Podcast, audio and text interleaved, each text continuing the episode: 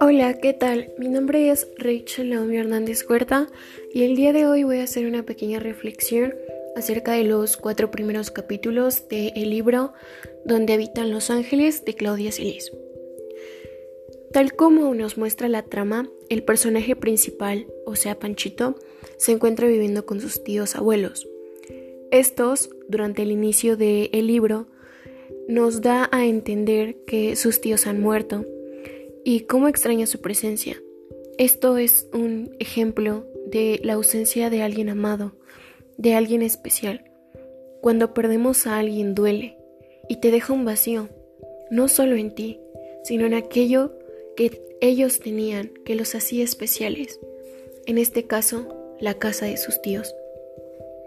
Él recuerda aquellos momentos con ellos, como su llegada a ese lugar, y es que ¿Quién no se pone nervioso al llegar a un lugar nuevo, donde no conoces nada, donde todo lo que ves, experimentas y sientes te deja un buen sabor de boca?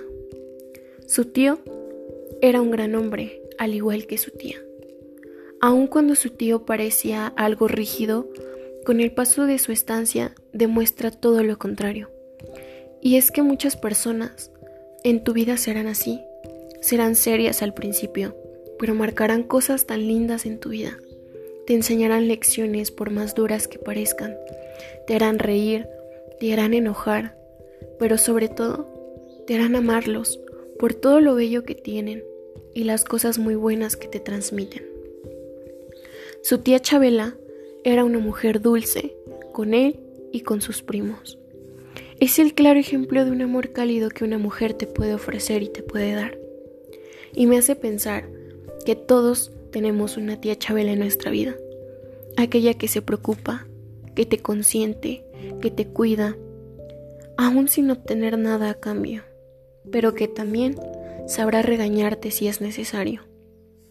Durante los primeros cuatro capítulos de este libro, entendí el dolor de una pérdida, pérdida de gente que amas, y cómo alguien que no esperabas se convierte en tu todo que personas son más increíbles al conocerlas, que las lecciones para ser aprendidas necesitan de un castigo y que las cosas que haces por primera vez siempre iniciarán con ese sentimiento de nerviosismo, de temerosidad, pero que al atravesar ese mar de emociones obtendrás de los mejores momentos que quedarán en tu memoria y en tu corazón.